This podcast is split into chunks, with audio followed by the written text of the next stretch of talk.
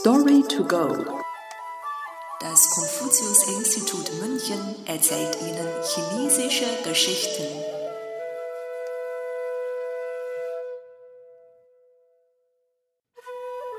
Den Wolf ins eigene Heim laden. Yin Lang Ru Shi. Die Geschichte stammt aus Luo Li Lang. Text überarbeitet von Li Anji. Übersetzung Vivian Emmert. Es war einmal ein Hirte, der jeden Tag am Fuß des Berges seine Schafe weiden ließ. Eines Tages tauchte aus der Ferne ein Wolf auf, der sich seitdem stets in der Nähe der Schafe aufhielt. Der Hirte behielt den Wolf gut im Auge, da er es sich nicht leisten konnte, eins seiner Schafe zu verlieren. Zu seiner Überraschung fiel dem Hirten jedoch auf, dass der Wolf kein einziges Mal versucht hatte, sich den Schafen zu nähern, sondern zufrieden damit schien, die Schafe nur von weitem zu beobachten.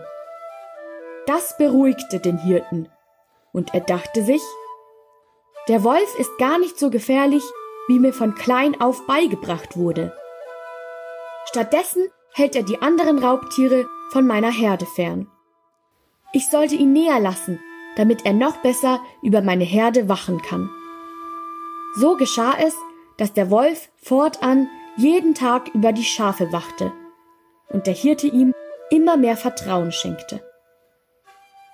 Eines Tages hatte der Hirte etwas im Dorf zu erledigen.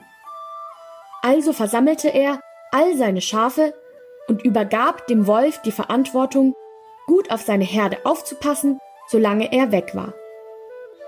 Sobald der Hirte außer Sicht war, begann der Wolf zu heulen.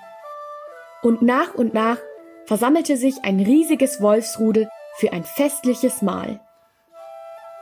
Im Nu war die ganze Schafherde von dem Wolfspack aufgefressen. Das Sprichwort den Wolf ins eigene Heim laden beschreibt seither das Verhalten von Menschen, die die wahren Intentionen anderer nicht erkennen und sich selbst in große Gefahr bringen.